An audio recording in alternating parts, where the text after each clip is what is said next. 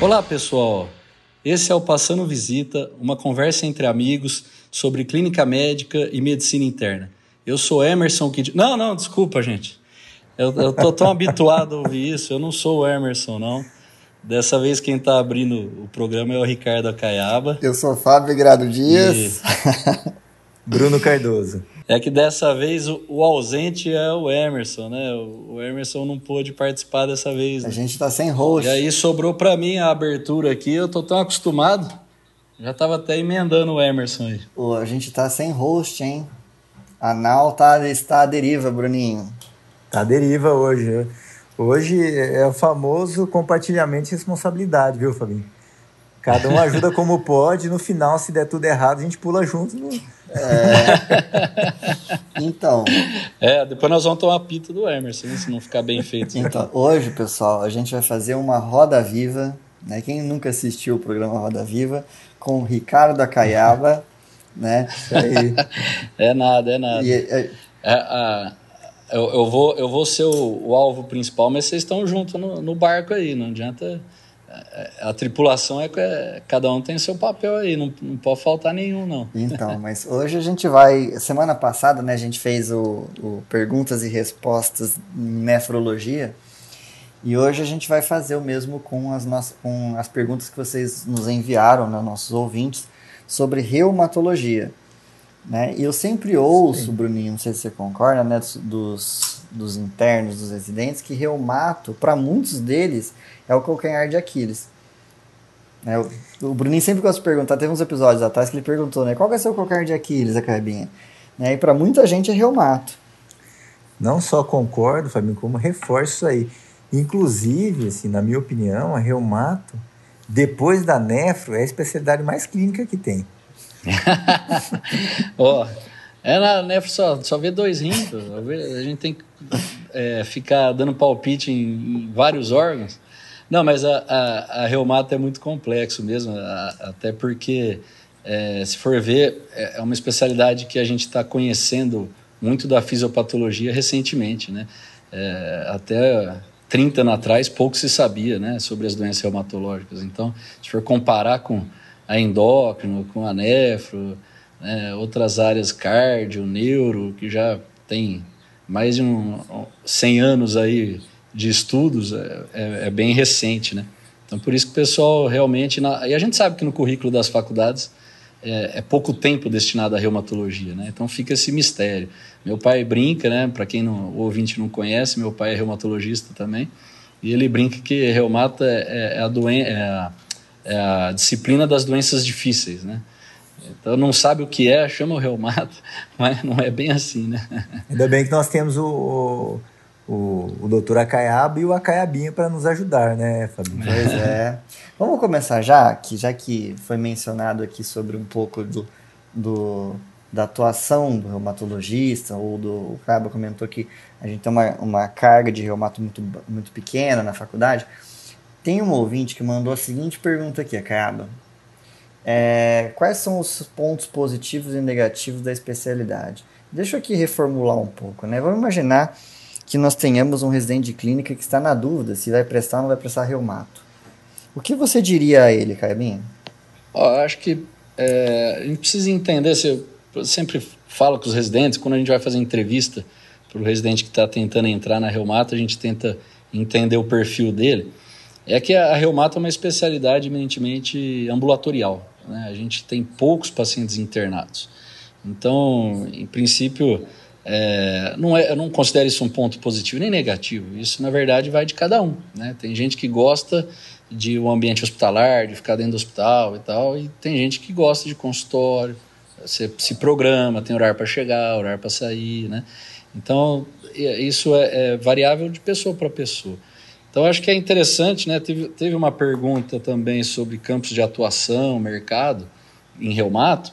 Então, acho que Primeiro, é, eu consideraria isso, assim, é, um, é a gente, quem gosta, quem quer reumato, tem que gostar mais dessa parte de consultório, de, de ambulatório e, e, e, de conversar bem com o paciente, né, puxar essa parte da anamnese, exame físico, né?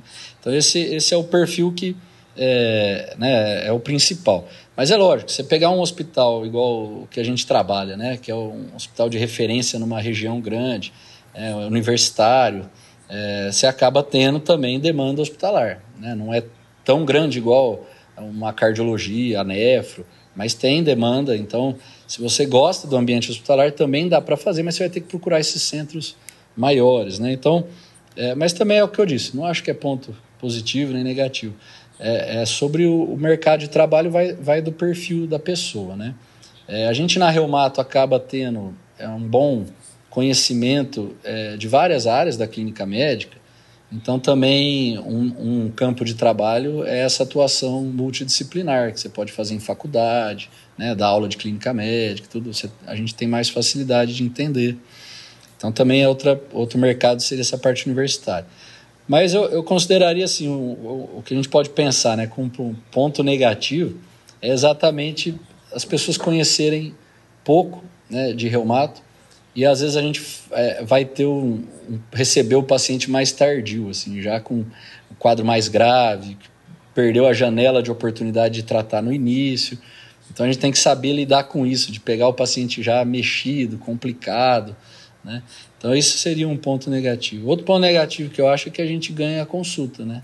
A gente não ganha cirurgia, a gente não ganha exame, né? Então, é, existe até, né? É, é, a gente pode fazer alguns procedimentos de infiltração articular, é, a gente está se metendo aí no ultrassom, né? Fazendo ultrassom de articulações e tal, mas ainda é uma coisa é, inicial e não traz muito ganho financeiro. Então, essa parte financeira a gente tem que saber lidar, né? Tem que tem os, o pessoal que é referência e tal, que atende particular, mas quem está começando tem uma dificuldade no consultório, convênio, então você acaba tendo que atender bastante para ter uma remuneração aí adequada, mas isso não é só da reumato, né? Tem várias áreas que sofrem assim, né? É, ninguém para chegar no nível do Acaiaba, né, Bruninho de consultório, eu acho que demora um tempo, né? Ô, ô, ô, Bruninho, vamos começar com as doenças? O que você acha? Oh, só, só, Fabinho, só para complementar, eu acho que a Caiaba já deu uma explanação completa e já respondeu a, a, pergunta da Brenda também, que ela perguntou campos de atuação e mercado. Acho que nós já respondemos duas perguntas aí. Vamos para as doenças então, Fabinho, concordo com você. Que, que doença, Bruninho, você acha que é aquela que o aluno, se ele pudesse escolher da reumatologia, ele gostaria de saber tudo? Bom, eu vou ter um viés nefrológico aí, mas acho que essa doença é lupus, né? Ah, que, que, então. Que está que na minha prática também diária aí da nefrologia, né? E da nossa da clínica, né, Fabinho? Que é uma doença Exato. sistêmica e, e, também nós temos vários. Entra como diagnóstico diferencial em vários pacientes que nós temos lá na enfermaria, né? Exatamente. Então vamos lá. De lupus aqui tem um balde de perguntas, né? Então, o Caibinha, tem uma pergunta aqui da Rosana, que é a seguinte é, pontos essenciais da investigação de lúpus sistêmico? É, é uma pergunta bem ampla, né? Daria para dar uma aula aí de, de lúpus, ficar umas duas horas aí, né? Ia ter que virar filme no ah, cinema em vez de podcast. Como diria, mas como diria o Dr. Emerson, mas... você tem que poder de síntese, cara. Vamos ver. Não, mas é, é, eu acho que quando você está investigando um, um, paciente que há suspeita de lúpus, Importante é lembrar que a gente está falando de lúpus eritematoso sistêmico. Então ele tem que ser sistêmico. Né? A gente tem que procurar o que o lúpus está fazendo nos órgãos do indivíduo. Então, é, é, basicamente o lúpus, por mecanismos autoimunes, ele causa inflamação nos órgãos. Né? Então, vamos procurar o que está inflamado. Né? Então, a pele está inflamada, a articulação está inflamada, o coração está inflamado, a pleura, pericárdio, né? É, o rim, é, ou é, é isso está interferindo na medula óssea, você tá, né, tem anemia hemolítica, ou, ou é, leucopenia, linfopenia, plaquetopenia. Então a gente tem que procurar é, esses acometimentos do lúpus. Não existe lúpus sem ter esses acometimentos. Então, antes de pedir FAN, autoanticorpos, e para isso que geralmente quando né, o residente ou o aluno fala em reumato, Aí pensa em lupus e já pensa nisso, nesses exames um pouco mais específicos. Mas, na verdade, no início da investigação, eles são os menos importantes. Porque não existe lupus sem ter os órgãos inflamados. Né? Oh. E aí a gente tem que caracterizar essa inflamação, se é compatível com o que o lupus causa ou não, mas É, se tiver tudo normal, não é lúpus. Não precisa fazer fã. Se hemograma é normal, urina é normal, não tem artrite, não tem alteração de pele, não tem aftoral, né, não tem é, serosite. Então não é lúpus. Né? Não importa o fã, não importa, não importa os autoanticorpos. A gente tem paciente né, com fã positivo, com anti-RO, e que não tem doença nenhuma. Né? Então, é, é, isso é, eu acho que é o, o, ponto principal na investigação do lúpus, né? caracterizar o acometimento dos órgãos de forma sistêmica. Né? Cabinha, já que você comentou do, de autoanticorpos, né? E só que, abrindo um parênteses, que muitos dos meus pacientes que têm tireoidite Hashimoto têm fã positivo e não têm lúpus, Exato. né? Exato. Mas você mencionou do fã. A Francine pergunta assim, quando pedir fã? Ah, sim. Essa é uma pergunta difícil. se, for, se for por mim, assim, eu, eu responderia assim, nunca, exceto, aí colocaria algumas exceções, mas partiria do nunca, assim, porque é, é muito difícil. Eu, eu, é, eu, acho que eu sou um dos que menos pede fã no, no hospital. E, é, né, assim, a, a reumato que menos pede fã, porque é, a gente procura caracterizar melhor a parte clínica aí, porque a gente já está acostumado que o fã ajuda menos a gente. Né? E às vezes quem não é da área dá um peso muito grande para o fã, então pede de cara o fã. Né? Então eu acho que antes de pedir o fã a gente tem que estar tá bem caracterizado clinicamente, né, em termos é, é, de, de, sintomas e sinais no exame físico e, e outros exames laboratoriais para ter uma suspeita para aí valorizar o fã. Senão o valor preditivo dele é muito baixo. Né? A gente sabe aí, você tem estudos mostrando até 12% de fã positivo na população. Então, é, é, nós não temos 12% de lupus na população, graças a Deus, né? Senão ia ser pior que o Covid para internar. Aí, então, assim, eu, é, é, eu gostaria de deixar essa mensagem. Não saiam pedindo fã. Primeiro, pense bem, né? Quais as hipóteses. E fã não serve para tudo na reumato, né? Fã tem um peso importante no lúpus, né? tem o peso em doença mista, pode ter em miopatias inflamatórias. Então, algumas doenças o fã ajuda, né? mas algumas doenças não mudam, igual no artrite reumatoide. Se eu estou pensando no artrite reumatoide, tanto faz se tem fã ou não. Né? Então, se a gente conseguir fazer hipóteses de doenças né, e evitar aquela história assim que vem no parecer para a gente, é, doenças reumatológicas. Né? Poxa, doença reumatológica, pode ser fibromialgia também, então. Né? Então, assim, tenta caracterizar qual doença. Né? E aí, é, para essa doença, o fã pode ter um valor preditivo é, positivo ou negativo bom. Algumas vezes o negativo é até maior. Né? E, e lembrando, não sei é, se, se, era isso, Bruninho, que você ia falar. Que tem uma outra pergunta que eu vi aqui do. Essa daí que eu ia falar, Camila. Só para você complementar, que você praticamente respondeu. O Denis perguntou utilidade do fã além do lupus. É, então, pensando em doença reumatológica, foi o que eu citei. Tem esclerose sistêmica, pode ter fã, miopatias inflamatórias, né, polimiosite, dermatomiosite, né, a, a doença mista. Agora, é, então, geralmente, o que o pessoal chama de doenças do colágeno, aí, né, essas doenças que são mais sistêmicas, com, com envolvimento mais sistêmicos, podem ter mais associação com o fã. Agora, né, as doenças que são mais musculoesqueléticas, tem menos associação com o fã. Agora, é, o que eu queria lembrar nessa pergunta, quando eu ouvi, eu pensei nisso, é, é além da reumato. O fã não serve só para reumato. O fã ele pode vir, como, como o Fábio falou, ele pode vir positivo no, no Hashimoto, mas tem pouco valor assim no Hashimoto, né? É uhum. mais uma, uma coincidência ali, né? O paciente às vezes faz o fã por outro motivo e tem lá positivo. Agora o, o é usado às vezes para investigação não com o mesmo peso de um lúpus, mas pode ser usado numa hepatite autoimune, por exemplo. Então, é, numa cirrose biliar primária. Né?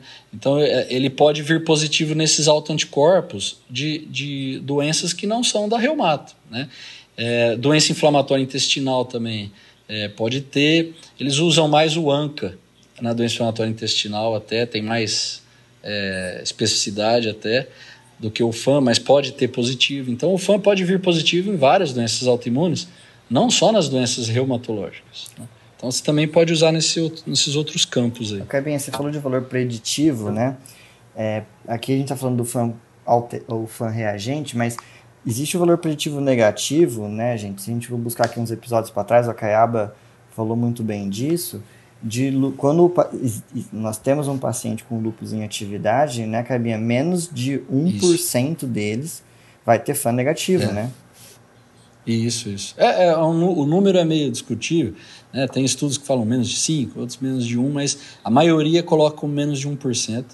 E, é, então depende da corte que foi avaliada. Mas esse peso é tão importante que os novos critérios eles colocaram o, o FAN como obrigatório nos novos critérios de classificação, porque o FAN negativo vai ser muito pouco provável que seja lupus. E aí, não que esse paciente não seja lupus com certeza, mas ele não serve para classificar para estudo científico, porque há uma grande chance de ser um viés e não ser lupus. Né? Então, é, você vê como o valor preditivo negativo dele é, é alto. Né? Então, na suspeita, mas é importante saber que você está pedindo. Por exemplo, você está em dúvida, pode ser um lúpus, mas eu acho que não é porque tem algumas características que eu acho que não é.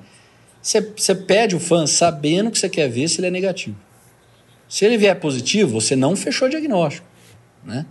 Então é isso que é importante, você tem que saber interpretar o resultado. Pode pedir, uhum. mas a hora que ele vier positivo, não assusta, não fecha o diagnóstico. O paciente vem para a gente às vezes, às vezes demora dois, três meses para conseguir marcar a consulta. Ele fica dois, três meses sem dormir, porque falaram que ele tinha lupus, por causa do fã. Aí chega para mim e fala: Ah, não, você tem Hashimoto, você tem nada a ver. Aí o paciente quer matar o médico que falou que ele tinha lupus, porque ele ficou três meses sem dormir à toa, né? Então tem que tomar cuidado, é, saber interpretar isso. Né? Esse negócio de valor preditivo negativo, positivo, né, gente? É aquela coisa, né? Então acaba que fique claro para o nosso ouvinte. O fã negativo com doença em atividade tem um valor para exclusão. O FAM positivo não confirma. Né? Então, o valor preditivo Isso. negativo aqui é maior que positivo. Bruninho, não sei se você Isso. quer. É, qual pergunta você quer fazer agora, mas o Acaiaba. Ó, tem uma aqui que eu acho interessante, viu, o, Fabinho, para já pegar o raciocínio do Acaiaba, que foi uma dúvida que eu tive, e, e, assim, eu acho que é uma dúvida de muitas pessoas, que a, a Júlia Orsi se pergunta. Uhum diferenças entre os antigos e atuais critérios de lupus. Antes do Acaba responder, por que, que eu acho que essa pergunta é difícil? Porque nós fomos ler os critérios atuais, né? São muitos, são muitos critérios. Então, é. assim, a minha opinião como clínico, quando eu desconfiar da doença, eu tenho que reler os critérios. Porque depois, eu só estou falando porque, assim, fonte de dificuldade nós tivemos na enfermaria. Vamos reler os Exato. critérios de lupus. Se eu não me engano, que era de 2019 que mudou. Se eu não me engano. Isso. Né? É. A gente, a gente tinha os critérios antigos do ACR é, de 92 e isso demorou 20 anos para mudar. Foi mudar em 2012. E esse critério de 92 é aqueles tradicionais dos 11 critérios, tinha que ter quatro, que acho que todo mundo já, já ouviu falar. Eles eram mais simples, você ia contando só, mas eles eram. Os 11 critérios poderiam ser qualquer um. Dos 11, tendo quatro já, já era considerado como lupus. O que atualizou em 2012, em 2019 aperfeiçoou, foi separar em critérios clínicos e laboratoriais, né? Porque é o que eu falei, você não vai conseguir fazer o diagnóstico de lúpus só com critérios laboratoriais. Precisa ter o clínico. Então eles separaram para você ter obrigatoriamente a presença de pelo menos um de cada. Ou tem que ter um clínico ou um, ou um laboratorial. Não pode preencher os critérios só com um, um lado da coluna aí dos critérios, né? E, e aí eles aperfeiçoaram porque é, também é, você tinha um diagnóstico tardio de lúpus. Os critérios de 92 lá, eles contavam acometimentos que já eram mais tardios. Né?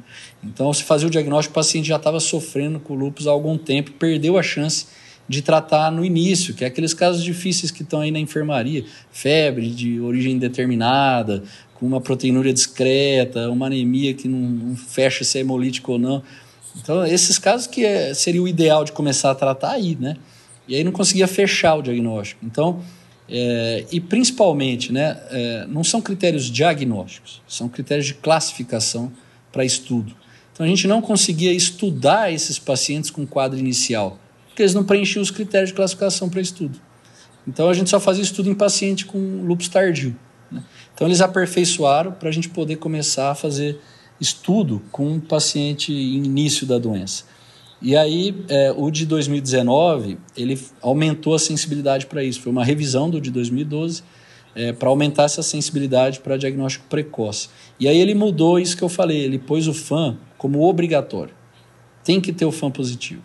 É, né, ou algum autoanticorpo relacionado ao FAM, porque tem lugar que às vezes tem. Aqui no Brasil é difícil, mas nos Estados Unidos, alguns lugares, faz o anti-DNA, por exemplo, porque faz por ELISA, é um método simples, e o FAM é um método manual. Né? Tem que ter um técnico que sabe ler FAM por imunofluorescência e tal. Então, às vezes, eles fazem esses outros autoanticorpos, mas aí eles consideram. Tendo um desses aí, aí você vai classificar ele pelos critérios, senão ele, ele é rejeitado. Mas por causa disso que eu falei, são critérios de classificação para a gente selecionar pacientes é, com uma especificidade alta para estudo. A gente não pode pôr no estudo um paciente que não é lupus, se eu estou fazendo um estudo de lupus. Mas eu posso deixar de pôr pacientes com lupus. Entendeu? Não vai, não vai dar problema no estudo se eu deixar de incluir algum paciente que era lupus, mas não preencheu o critério. Mas se eu colocar os que não eram lupus, vai ficar confuso. Né? Então, os critérios eles têm uma alta especificidade e acaba perdendo um pouco em sensibilidade. Mas até que não perde tanto. Então, por isso que na prática a gente até usa os critérios de classificação para ajudar a gente no raciocínio diagnóstico, principalmente quem não é da área. Mas é isso que você falou mesmo. Eu não sei os critérios de cabeça, não, porque é um critério por pontuação. Então, dependendo do que o paciente tem, faz um ponto. Aí você vai somando os pontos, né? E isso é difícil, não dá, é impossível saber de cabeça.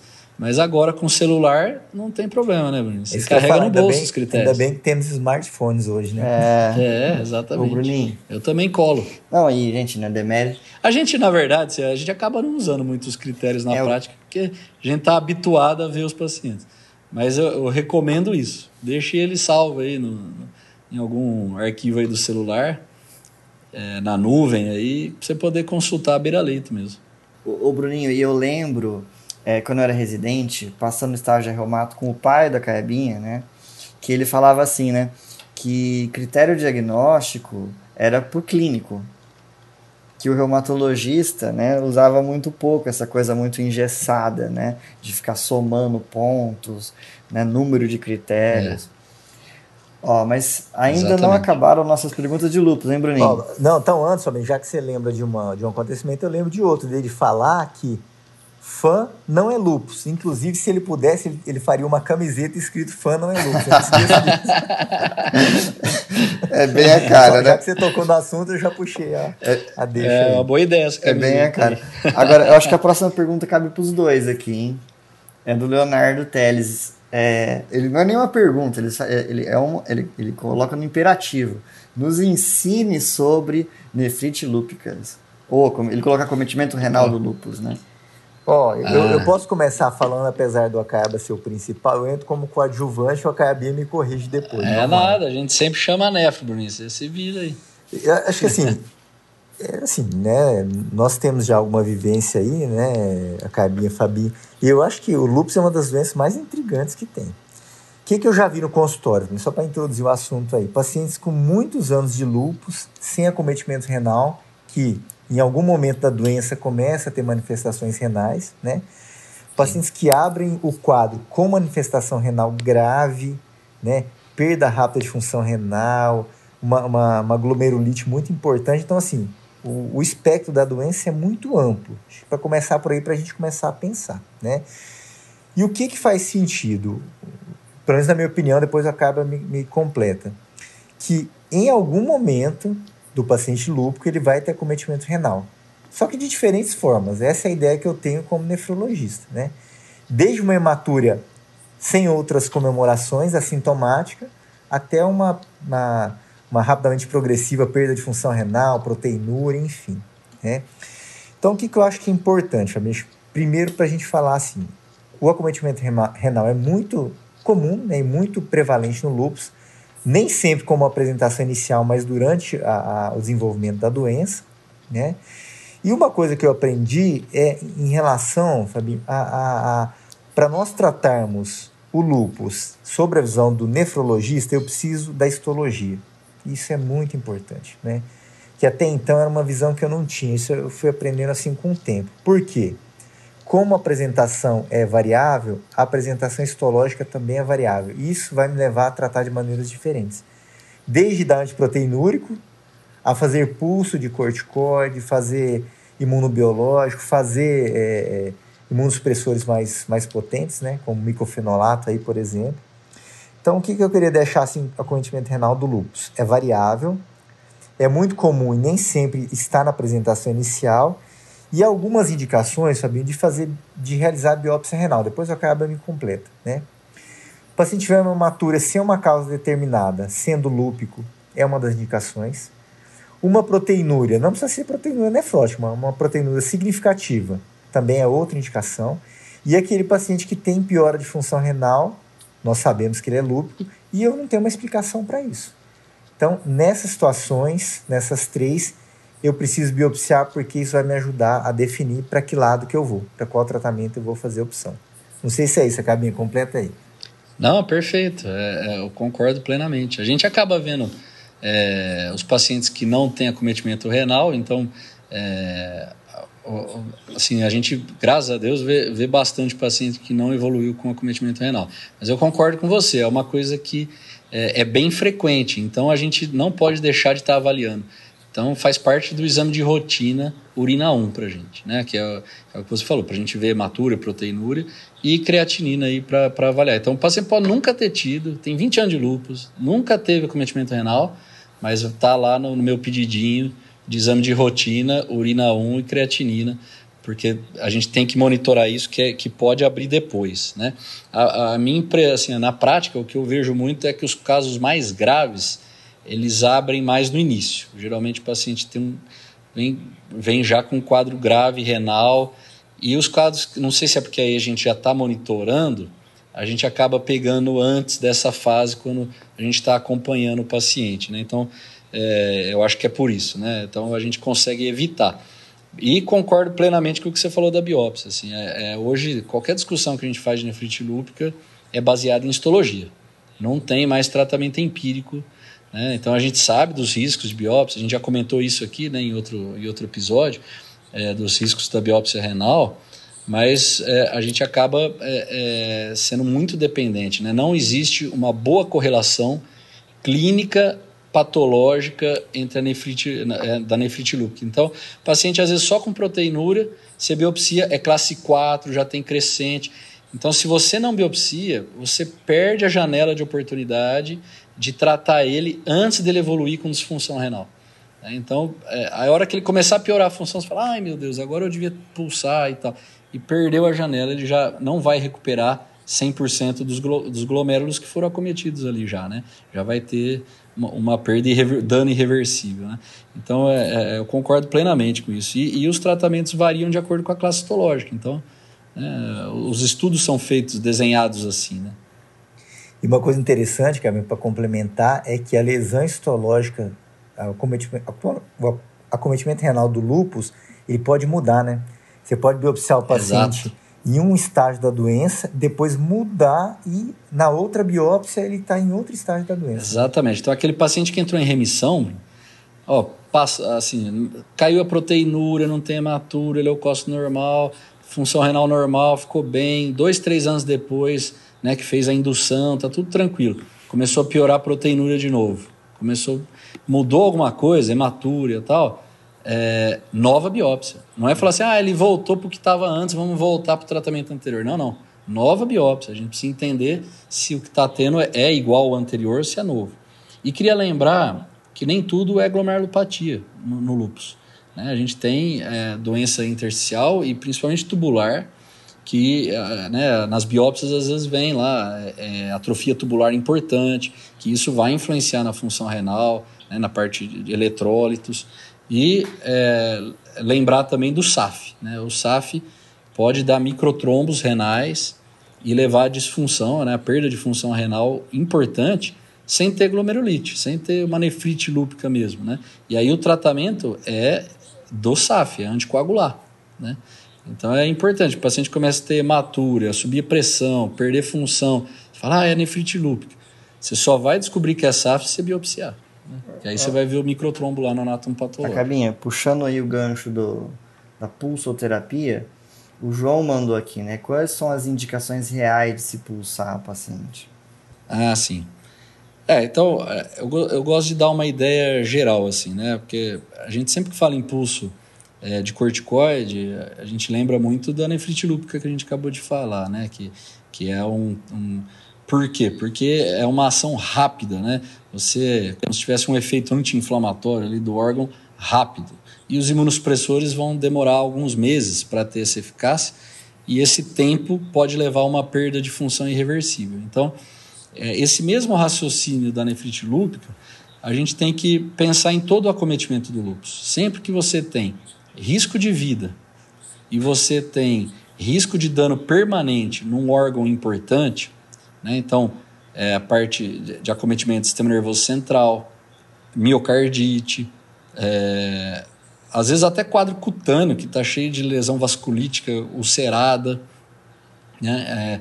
É, é, menos comum, mas pode ter pneumonite intersticial. Então, esses quadros que às vezes deixa sequela grave, põe em risco a vida do paciente, aí está indicado por terapia de corticoide, que é o único tratamento rápido é o bombeiro ali, né? é o que apaga o fogo rápido ali. E depois a gente não vai conseguir manter dose alta de corticoide, senão o endocrinologista fica bravo com a gente, né, Bruno? É isso aí, aí. A, gente, a gente tem que pensar nos imunossupressores é, para médio e longo prazo, não depender desse, desse corticoide. E até porque, no caso, por exemplo, da nefrite lúpica, é, o prognóstico é melhor. Se você usa ciclofosfamida ou micofenolato, você tem menos recidiva, tem menos dano permanente do que ficar só pulsando com corticoide. Né? Então depois vai entrar com imunossupressor. Mas o, o pulso de corticoide sempre, nessas situações que eu falei, é, é bem-vindo aí, né? Tem que ser pensado. O difícil é, é você ter o diagnóstico certinho, excluir infecção, é, é, é isso aí que eu quero pulsar. entrar, Cabinho. Só que eu quero a opinião do Fabinho também. Ó. O Gabriel Gonçalves perguntou o seguinte, ó. Que é a nossa dúvida, né, Fabinho? Do dia a dia, uhum. eu queria, queria ver se é a sua opinião, Fabinho e do Acaiabinha. Como diferenciar a atividade da doença e infecção no lúpus? É porque aqui, essa pergunta do Gabriel, eu já vi uh, até nossos professores, quando eu era residente, né?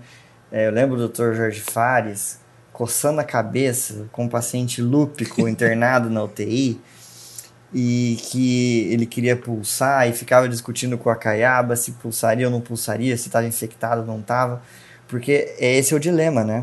Se você pulsa um é. paciente que esteja infectado, você quase que traçou o destino da infecção, né?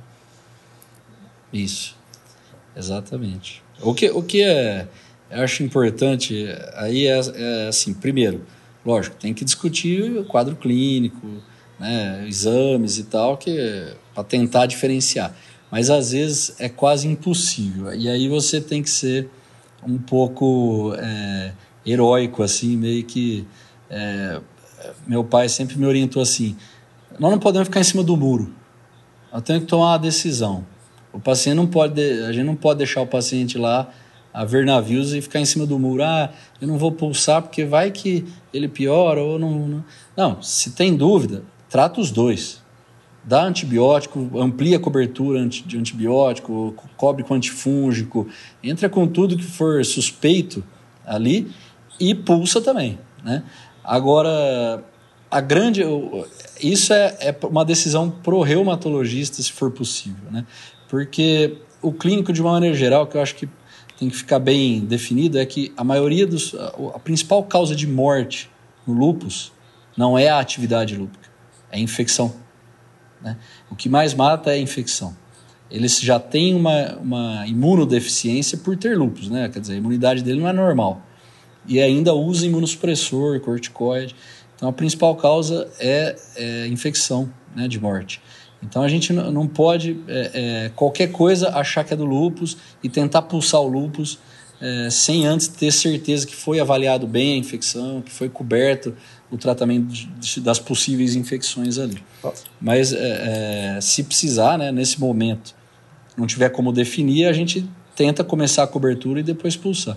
Agora, o, o, o Bruninho, você que tem mais experiência aí. E a procalcitonina? Exatamente. Será que ela não ajuda? Eu ia perguntar. Eu ia falar. Eu, okay, você tirou as palavras da minha boca, porque eu ia jogar o Bruno na história. O Bruno tem um pouco mais de experiência com a procalcitonina por trabalhar em, em ambiente de UTI. E pelo menos a nossa instituição, né? É, é liberado para o pessoal da UTI é, dosar mais a procalcitonina. Se a procalcitonina poderia ser um agente discriminador da da definição não de infecção antes de tomar a decisão de pulsar, Bruninho? Bem, acho que assim, a procalcitonina é uma das peças do quebra-cabeça, mas uma peça importante que veio para somar. Porque o paciente com atividade da doença, as provas inflamatórias antigas, o PCR, o VHS, vão estar aumentados. Para você definir se é infecção, se é atividade de doença ou se são as duas coisas ao mesmo tempo, é muito difícil.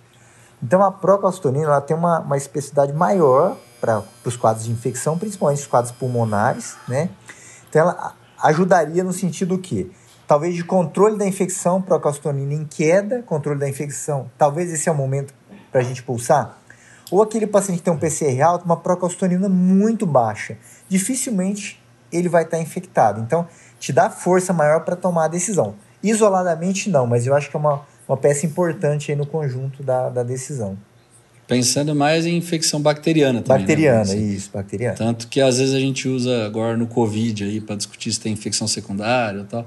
Infecção bacteriana sobe mais, mas é geralmente a principal dúvida nesses pacientes lúpicos assim, né? E, e eu, eu, lembro de um caso interessante nesse assunto, que era dengue.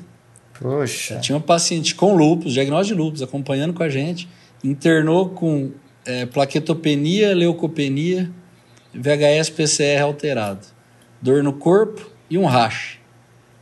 Febre, né? Aí a gente internou para reumato, é lupus. Só que a gente estava naquele período, não sei se foi 2015, por aí, que era pandemia, ah, pandemia, uma epidemia de, de dengue aqui na, na região, né? E aí, pessoal, a gente na enfermaria falou, mas será que é lupus mesmo? Ou será que é dengue, né? Aí conversamos, ah, e lá no seu bairro, a paciente, ixi, teve um monte de dengue, meu vizinho teve dengue, não sei. E agora? E agora? Como é que a gente faz? Então, uma dica é, é hematócrito, né, que na dengue sobe, e na, no lúpus a gente espera que faça uma anemia de doença crônica. Né? Então, isso às vezes ajuda. Agora, às vezes o paciente já tinha uma anemia do lúpus e não subiu muito com a dengue. Então, você fica na dúvida. Esse caso era assim. Ela tinha uma hemoglobina de 9 e pouco no ambulatório, ainda não estava equilibrado ali, né, controlado e foi para e estava ali com 10 na internação. Aí estava difícil falar se ela né, piorou e era dengue ou se ainda estava do mesmo jeito do, do lupus. E aí o que salvou a gente foi PCR, viu, Fabinho? PCR que a gente tem o Dr. Maurício lá da virologia e ele fez PCR para pro vírus da dengue e aí a gente conseguiu detectar, deu positivo. Aí a gente ficou mais tranquilo com o diagnóstico de dengue. Mas não é um, um exame acessível em qualquer lugar, é difícil. Então tem situações que, que complicam mais até. Mas geralmente aquele quadro de UTI é para diferenciar de sepse bacteriana e atividade lúpica. Aí acho que a procalcitonina é, pode ajudar bem, mas é o que o Bruno falou, no contexto, tem que, tem que pesar tudo, né? Muito bem. Ô Bruninho, acho que de lupus, né, a gente falou bastante, né? Acho que sim, viu, cara? O, o Fabinho. Tem... E aí, só para finalizar, o Fabinho, deixa eu te pegar a palavra aí. Como nós falamos de pulso de corticoide, tem uma. Vamos sair um pouquinho do lupus aí. Tem uma pergunta aqui, as iniciais é WFGF. Como realizar desmame de corticoide a longo prazo? Ele coloca entre parênteses, maior que três semanas. Vocês dois, não teria duas pessoas melhores para falar disso daí.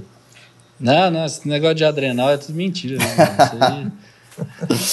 Rapaz, olha, eu tô, as adrenais, né? Então, assim, eu, eu, eu, acho que os rins tinham que ser chamados de infradrenais e não os, as adrenais chamadas de suprarrenais. Boa, boa. Elas são... Assim, eu não gostei da colocação, mas a colocação foi muito inteligente. É. então, olha só. O, a pergunta. Então, como o, o, nome no Instagram da. Ele tá saidinho assim, Bruno, porque o Emerson não tá aqui. Eu sei. É, senão sei ele fica mais comportado. É, eu sei. o, olha, essa pergunta é interessante, Bruninho. E na própria pergunta, quem a fez, né, o autor, mostra que ele sabe que você não precisa se preocupar com o desmame de corticoide quando você usa qualquer dose tá, de um glicocorticoide por até três semanas, certo? Ainda que de modo seguro, para quem nos está ouvindo, é, duas semanas é um tempo que você não, não ocorre supressão de eixo, mesmo que sejam doses altas, doses imunossupressoras. Tá? A partir de três semanas, então, é que esse risco ocorre. E aí, eu não sei se na pergunta é isso que ele quer saber, a maioria dos casos, a gente tem que levar em consideração que o desmame é muito mais condicionado à atividade da doença que você está tratando do que à supressão do eixo hipotálamo hipófise adrenal.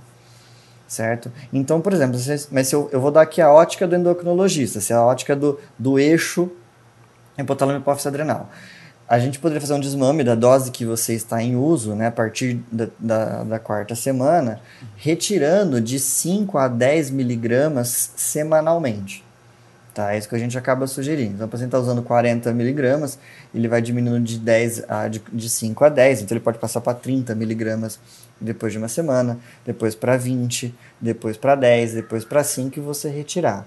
O que você tem que ponderar aqui é se a doença que você está tratando, você pode fazer um esquema de desmame como esse que eu estou sugerindo. Tá? É.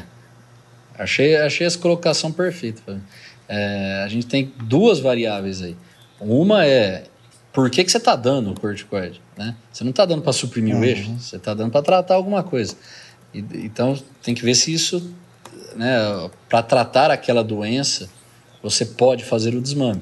E aí é variável de acordo com cada doença. Você está tratando asma, você está tratando dermatite atópica, é, pênfigos, né? Pênfigos, eu acompanho o ambulatório de dermato lá da psoríase, às vezes vai pênfigo. Eles usam bastante corticoide para pênfigos. Então, é, tem várias doenças e aí o, o desmame para cada doença é diferente pelo tratamento da doença. Né? Mas o que você falou é, do eixo, a gente acaba tendo que levar em consideração. Então, tem essas duas é, situações. Pode desmamar pela doença? Né? Como que você desmama pela doença? Será que é mais rápido do que o eixo para reativar o eixo? Né?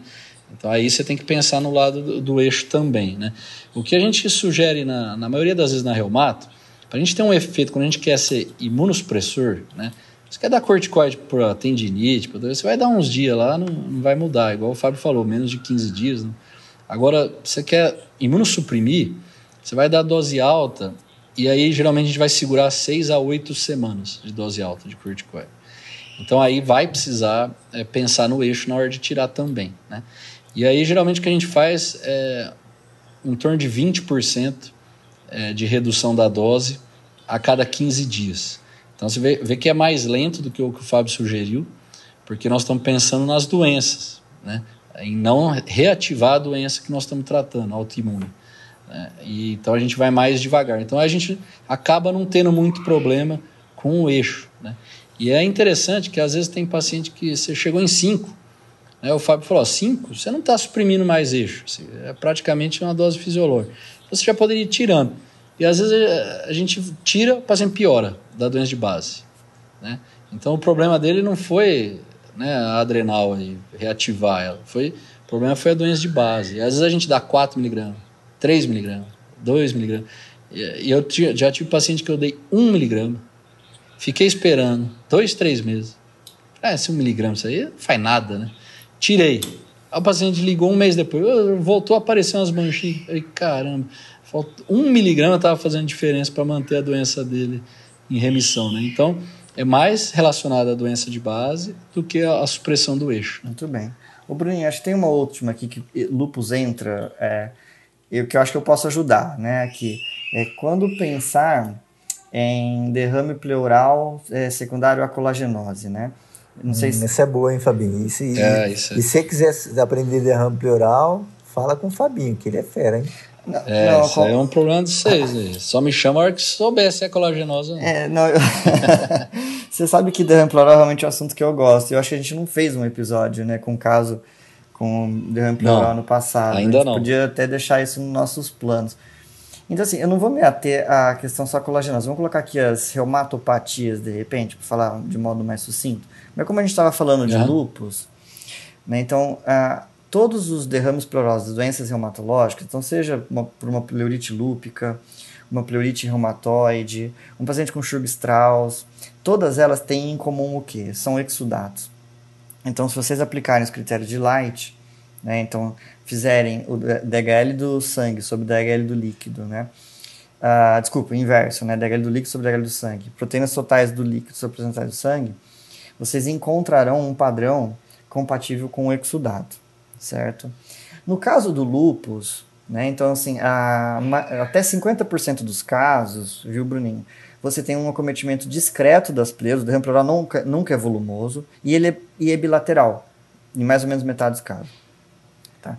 Você deve pensar em que lúpus seja a causa né, da pleurite quando você tiver um exudato, então, é de causa desconhecida, né, que não está fechando para as principais etiologias de exudato, né, que seriam TB, neoplasia, parapneumônico e TEP. Ele tem um padrão que ele é, no, inicialmente ele é predomínio de polimorfonucleares, então a celularidade é um, é, ela ajuda, porém, quando mais crônico, com o passar do tempo, você tem uma transição para um padrão linfomono, certo? É, o DHL ele, ele é alto, como todo exudato, mas ele costuma, a semelhança da artrite reumatoide, aproximar-se daqueles valores acima de 800. Você tem um pH, ele tende a ser baixo com glicose baixa. É, e o FAN não é um exame que você peça na análise de líquido pleural. É ele não tem muita valia, né? Então, dando mais força aqui, o que acaba disse do dando, é, sérico, né? O, o fã no líquido pleural também não ajuda tanto. Quando você tem uma pleurite reumatoide, né? A, o líquido, a análise bioquímica, eu costumo dizer que faz diagnóstico diferencial com empiema. Porque você tem um exudato poli, com predomínio de polimorfonucleares, certo? Com um pH extremamente baixo, tá? glicose baixa, e aí, diferentemente do, da pleurite lúpica, o fator reumatoide é importante, porque você tem altos títulos, né, normalmente maiores que 1 para 320, certo? E com um detalhe, o ADA pode estar aumentado. Tá? É. Então a diferença, é, é, bioquimicamente falando, do, do, uma pleurite reumatoide para um empiema é o aspecto macroscópico e a cultura certo? É. E por último, assim, a gente vê também alguns casos de, com, de Schurg-Strauss, né, paciente com derrame pleural. E ele pode cometer até 30% dos pacientes, né? E aí, o padrão é muito semelhante também, o exudato, é, predomínio de polimorfonucleares, pH baixo, glicose baixa, só que com um percentual de eosinófilo aumentado, né? O que é a característica da, da, da doença, né? Então, eu acho assim, das doenças reuma, reumatológicas, essas três são as que a gente mais prevalentemente vê com apresentação de derrame pleural. É, eu, eu, queria só completar assim, a gente vê algumas dúvidas. Paciente, por exemplo, com proteinúria. Vai lá no, no Bruninho lá. Tá proteinúria. Aí na investigação vê que tem derrame pleural. É importantíssimo saber se é exudato ou transudato, porque se ele tem proteinúria, albumina baixa, ele pode evoluir com derrame pleural, mas por transudato, uhum. pela hipoalbuminemia. Então, já, já várias vezes a gente pegou, ah, será que tem serosite? Não, se fosse serosite, seria exudato. Então, a análise do líquido aí é importante. mas, mas, né, e outras, eu já tive paciente com hepatopatia crônica, é, com suspeita de outra doença, né, chamada reumato, falar, mas ele já tem albumina baixa. Então, vamos desconsiderar a presença do derrame pleural, ou eu preciso ter a análise do líquido para ver se é, se é exudato ou transudato. Então, é, é, isso é importante. Mas, de, de uma maneira geral, assim, na prática, a gente, é, para saber se é alguma doença sistêmica, assim, a gente deixa o derrame pleural para lá. Geralmente, a gente vê o resto, porque não vai ter lúpus só com derrame pleural. Né? Não vai ter uma artrite reumatoide só com derrame pleural. Então, eu acho mais fácil a gente pensar, vendo, analisando o paciente como um todo, do que ficar diferenciando pelo líquido pleural, porque o Fábio falou, a maioria vai ter um padrão parecido de exudato. Né? E, e às vezes tem um acometimento pulmonar ali, que também, por exemplo, a artrite reumatoide pode dar, e aí como é que você vai ter certeza se é infeccioso ou se é da doença de base, a, a lesão intercial e o derrame pleural? Então, às vezes fica difícil diferenciar ali se é infeccioso, se é inflamatório. Né? Lembrando que é exudato porque é inflamatório, é da pleurite. Né? Então é por isso que gera o derrame. Então eu acho que o, o, se avaliar a parte sistêmica, né, artrite reumatoide, vai ter que ter sinovite, tem que ter artrite. Né? Então eu acho que é mais fácil você procurar fora do, da pleura é, essa, resolver essa, essa dúvida aí. É, é só para só dar o acaba perfeito, né? Então acho que as, as respostas aqui foram complementares. A gente teve uma vez um caso, Caiaba, que o paciente ele tinha o diagnóstico de reumatoide, ele, está, ele tinha uma infecção, né? Ele tinha uma pneumonia. Uhum. E, e ele começou a apresentar. A gente não sabia se era exacerbação da AR ou se eram artrites reativas. E ele evoluiu com derrame uhum. pleural e a gente tinha que tomar a decisão drenar ou não o tórax. Então, aquele era um derrame é. para pneumônico com critério de NPM ou era atividade da, da AR. Isso é, é uma situação muito pontual, né? Mas no é. caso era um NPM, né? Então, o paciente veio cultura positiva, aspecto macroscópico purulento, mas as características bioquímicas são muito semelhantes, né? Ô, Bruninho, vamos agora então, vamos escolher aqui mais algumas perguntas, né? É, fora da, das, das colagenoses. Vamos perguntar sobre fibromialgia, né? Talvez seja uma, boa, uma, boa, uma, patologia muito prevalente nos consultórios dos reumatologistas. Então, tem, temos acho que três perguntas, né, Bruninho, de fibromialgia. Isso. Então, vamos Isso. tentar juntar as três, aí acaba, faz um apanhado, né? Então, a Juliana perguntou assim, qual o mecanismo de ação dos antidepressivos na fibromialgia? Aí a Cat Gomes perguntou manejo da fibromialgia. E tem outra aqui, viu, Fabinho? Hugo Andrés pergunta assim: fibromialgia. Quando escalonar o tratamento? Quais as melhores opções? E ele fala, deixa um recadinho: vocês são os melhores, viu? Ah, isso aí, isso aí é para vocês. Já fazendo uma propaganda, estrelas. já sem, sem fazer, mas já fazendo. Sem querer, querendo, né? O acaba que era fã do é. Chaves. É. Ó, é, então assim, bom, acho que as perguntas são complementares aí, né? Então, vou começar pelo manejo, de uma maneira geral. A fibromialgia, a gente tem que. É, é até uma, uma coisa que a gente tem que desmistificar para o paciente. O, tratamento da fibromialgia não é remédio. O tratamento da fibromialgia, a gente tem que reforçar que é atividade física. É o paciente fazer exercício regularmente. Só que ele tem dor. Então a gente tem que saber prescrever o exercício. E no mundo ideal, a gente mandaria para um fisiatra, ele ia avaliar. Mas é, é difícil ter acesso a um fisiatra, né? não é uma especialidade que tem em todo lugar. E, e ele maneja outras doenças, então às vezes não tem tanta experiência com a fibra. Então a gente acaba tendo que passar para o paciente como fazer o exercício. Então, começar com uma atividade física aeróbica, de baixa intensidade, mas de alta frequência, assim, para ele ir de preferência todo dia, né, fazer atividade física. E então um pouquinho por dia eu falo para o paciente, vai, que for andar 15, 20 minutos, tá bom mas todo dia. E depois, todo mês, ele aumenta um pouco a intensidade. Então, ele começa com 15, 20 minutos, no outro mês vai para 20, 30 minutos de caminhada, no mês 30, 40. A gente tem que desmistificar e jogar isso para o paciente assumir essa responsabilidade dele se tratar da fibromialgia com atividade física e, é, e passar para ele a ideia que o, o remédio ele tem um efeito mais rápido que a atividade física, que vai levar de 3 a 6 meses para começar a ter um benefício, da atividade física, mas uh, o remédio ele vai ter uma ação às vezes em 15, 20 dias, então ele é mais rápido, mas ele é menos sustentável o efeito da medicação. Então ele precisa complementar com a atividade física pensando a longo prazo, que é uma doença que não tem cura. Né? Então, é, é, o manejo, eu queria passar essa mensagem primeiro. Né? É, segundo, assim, é, aí quando escolhe os remédios, é, a gente tem que escolher remédios que agem relacionados com, com a doença, com a fisiopatologia da doença. E a doença, basicamente, né, para não estender muito, é, é uma, como se fosse uma, um, uma falha na balança ali entre os neurotransmissores que estimulam a dor, né, que, que passam o sinal de dor adiante, e os neurotransmissores que barram né, o sinal de dor.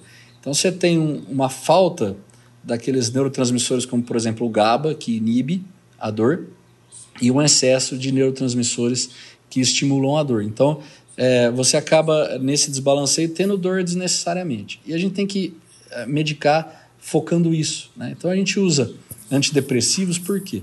Porque geralmente eles fazem a inibição da recaptação de noradrenalina, de serotonina, né? Nos, os, a duloxetina, por exemplo, né? esses inibidores duais aí, é, ou só é, da serotonina, como a fluoxetina faz ou de, de vários outros ali, né, não, não seletivos, como os antidepressivos tricíclicos. Né?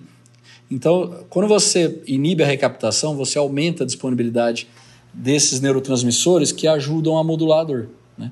Então, a, a, a, eles são antidepressivos porque a fisiopatologia da depressão também envolve esses neurotransmissores, mas não, nós não estamos tratando a depressão, nós estamos tratando a dor crônica, tanto que são usados para neurite herpética, são usados para compressão de raiz, por hérnia de disco, por exemplo. Né? Então, dores neuropáticas também usam, é, dores crônicas. Né? É, é, você pode sempre considerar esses remédios para dor crônica. Então, é, é, é, esse que é o mecanismo de ação.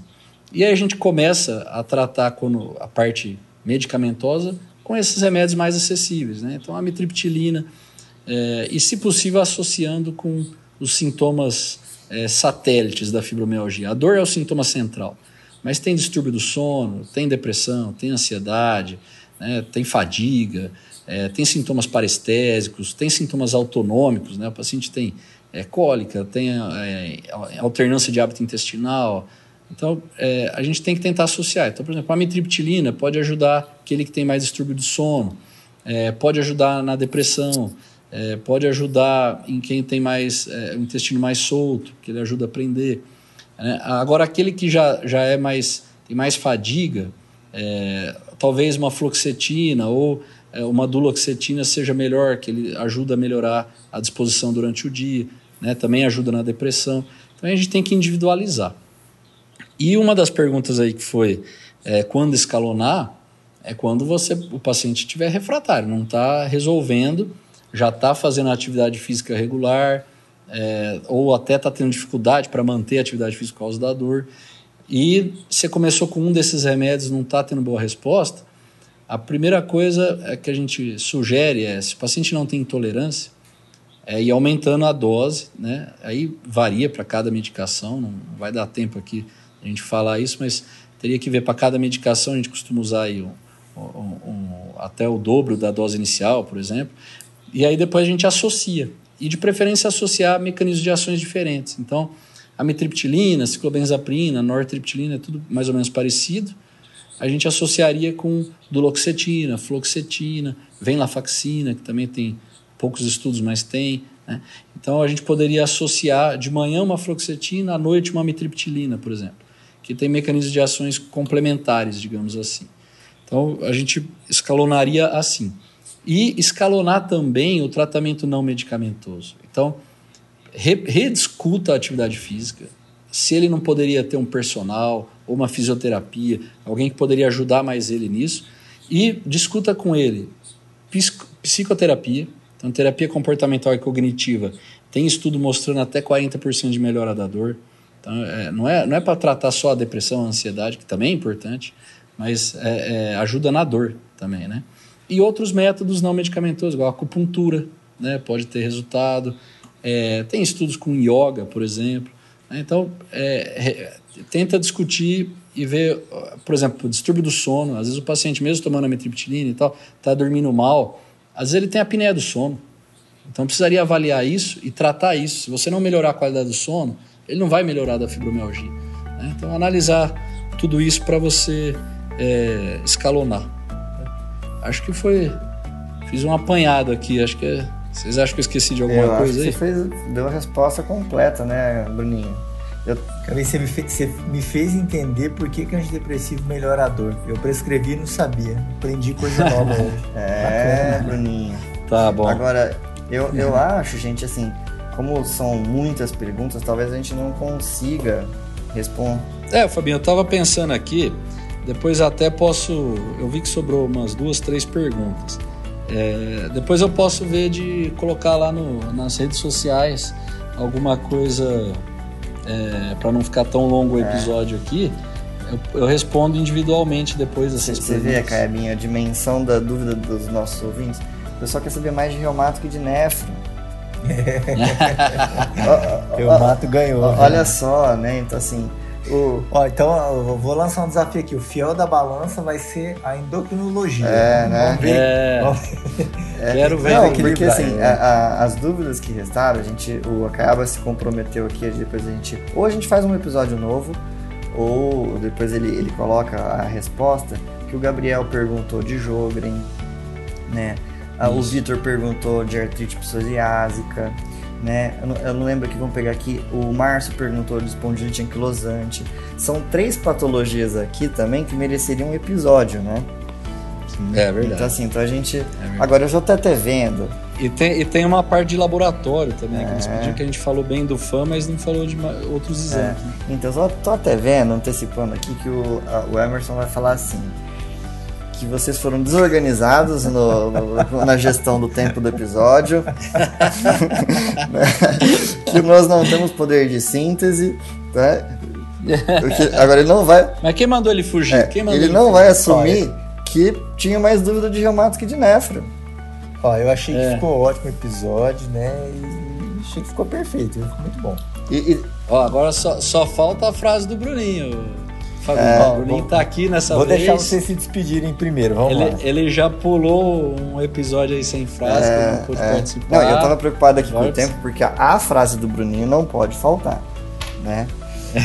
Ó, posso ir então? Pera lá, você vai, você vai, finalizar com a tua frase? Então vai lá, Bruninho, quero ouvir tua frase. Ó, na verdade, hoje não é uma frase. Na verdade, vou, vou, vou mudar um pouquinho as coisas. Eu, eu, eu, quero falar uma, tipo, uma lição. Chama efeito Lindy. Vocês já ouviram falar? Efeito Lindy? Lindy? Lindy. Lindy pra mim é um chocolate, Lindy. Não, Lindy. Onde que eu, que, eu, que eu li esse efeito aí? Foi num um dos livros lá do, do Nassim Taleb que ele cita esse efeito. Eu vou, vou falar para vocês o que, que é esse efeito. Ó. Em 1964, Albert Goldman, que era um biógrafo, né, ele falou o seguinte, ó. É... A expectativa de futuro da carreira para um comediante de televisão é proporcional ao total de exposição no passado pela metade. Traduzindo, um comediante que já tem 10 anos de histórico de humor provavelmente durará mais 5 anos. Vamos trazer isso para a medicina. Nós temos muitas inovações atualmente, né? Cada dia surge um, uma medicação nova, um tratamento novo. Mas o que já está consolidado, o que tem 10 anos que é feito e dá certo, provavelmente ele vai durar mais 5 anos, porque o próprio tempo lapidou ele, né? Então, acho que isso é muito interessante porque a gente muda tratamento, vem coisas muito novas, muito, né? Mas o que está consolidado, o que o tempo lapidou, isso provavelmente vai durar mais algum tempo. Então, acho, acho esse efeito Lindy muito legal para a vida da gente aí, não só para a medicina, mas mas para a vida da gente aí. Só para incitar a curiosidade, depois quem tiver mais, mais interesse vai atrás e lê com mais profundidade. Mas acho bem legal isso aí. Muito bem, Bruninho. Muito bom. Muito bem. Muito bom. Assim, bom, então. as respostas da Caba, mais a frase do Bruninho, né, abrilhantaram o nosso episódio de hoje. Eu queria, queria agradecer né, o pessoal que mandou as perguntas. Né, então, reforçar que depois nós vamos abrir a caixa de perguntas para endócrino. Então, Peço que mandem aí pra gente bombardear o Fabinho, né? Tem que descontar agora no Fabinho. E, então, por favor, é, participem aí nas redes sociais.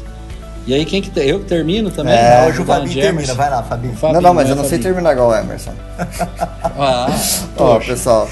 Termina do seu então, jeito. Então vamos lá, né? Pessoal, agradecer a todos, né? De novo as perguntas. A gente, ainda que a gente tenha demorado para responder as de nefro, né? Mas agora a gente vai fazê-lo com mais frequência. E esse foi o Passando a Visita, uma conversa entre amigos sobre clínica médica e medicina interna, né? Até o próximo episódio, um abraço a todos.